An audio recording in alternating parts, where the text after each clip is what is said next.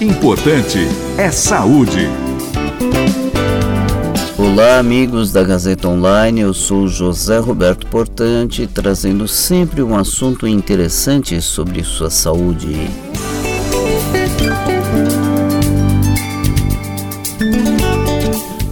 E hoje nós vamos conversar sobre uma estrutura anatômica que muito provavelmente você já ouviu falar, que é a adenoide, que causa vários problemas aí às crianças, principalmente quando essas adenoides estão muito aumentadas. Mas você sabe o que são essas adenoides? Bom, são estruturas, assim como as amígdalas, são estruturas de defesa do nosso organismo, são órgãos linfóides que protegem o nosso organismo dos agressores externos, tipo bactérias, fungos, vírus, e aí ela é praticamente uma barreira. A adenoide ela está situada bem atrás aí do nariz, atrás do, do palato, então ela não é visível Diferentemente da amígdala que você, a partir do momento que você abre a boca, você enxerga lá no fundo da garganta as amígdalas, adenoide não. Adenoide não dá para olhar assim simplesmente pelo abrindo a boca. E a adenoide está justamente nesse trajeto entre o nariz e o pulmão, né? a garganta propriamente dito, e o ar quando você respira passa praticamente o ar que você respira através das narinas tem que obrigatoriamente passar pela frente aí da adenoide para atingir aí os pulmões. A partir do sétimo mês aí de vida intrauterina já começa a ver o desenvolvimento da adenoide e ela atinge aí o seu pico máximo com 5 a 6 anos de idade e aí depois disso ela vai decrescendo, vai diminuindo o seu tamanho, vai se hipotrofiando, até que dos 9, 10 anos ela chega ao seu tamanho mínimo.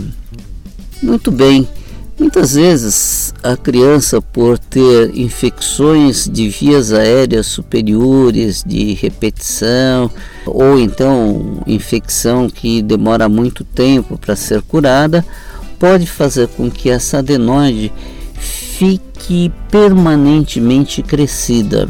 E esse crescimento, se for um crescimento pequeno, que, que não compromete a passagem do ar, não há muitos problemas. Mas, por vezes, esse crescimento pode comprometer sim a passagem do ar e a partir daí a criança começa então a respirar, mesmo que de uma forma inconsciente, ela começa a respirar mais pela boca.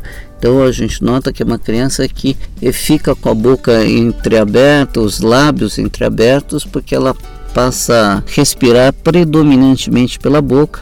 Muitas vezes é uma respiração ruidosa, muitas vezes essas crianças têm roncos noturnos ou tem a apneia do sono. E aí, não tendo uma oxigenação adequada, o que, que vai acontecendo? Ela vai ficando no dia seguinte, vai ficando mais sonolenta, vai ficando mais preguiçosa, perde a capacidade de concentração, o aprendizado começa a cair. E como a criança respira predominantemente pela boca, ela começa a ter alterações, inclusive do seu paladar, começa a não se alimentar adequadamente e, consequentemente, é, emagrece. E, e justamente nessa fase a criança precisa uma boa alimentação para se desenvolver. Então, nós verificamos sempre que adultos que na infância tiveram problemas de adenoides são pessoas com estaturas menores em função justamente por essa falha aí na, na alimentação. Então a gente vê que nós temos consequências a curto, médio e longo prazo. Então essas crianças que você de repente identifica que tem alguma dificuldade aí para respirar, tem infecções de repetição, é importante que você procure aí o seu o médico, o seu pediatra para que ele faça o diagnóstico. O diagnóstico é feito de uma forma muito simples. Muitas vezes há necessidade de fazer um exame, um exame simples, um raio-x, um raio-x específico dessa região aí do, do cavo, e aí se faz o diagnóstico. Fazendo o diagnóstico, se o crescimento dessa adenoide não for tão intenso, pode-se manter o tratamento apenas clínico, com antibióticos, anti-inflamatórios, mas se a obstrução já é significativa, invariavelmente o melhor tratamento é o cirúrgico Trata-se de uma cirurgia relativamente simples que é, você observa um resultado muito bom depois que a pessoa faz essa cirurgia.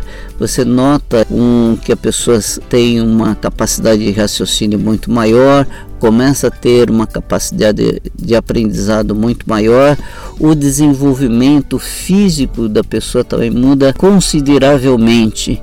Então vale a pena, no caso de você identificar alguns desses sintomas, procurar aí o seu pediatra para que ele faça o diagnóstico correto e o tratamento o quanto antes possível.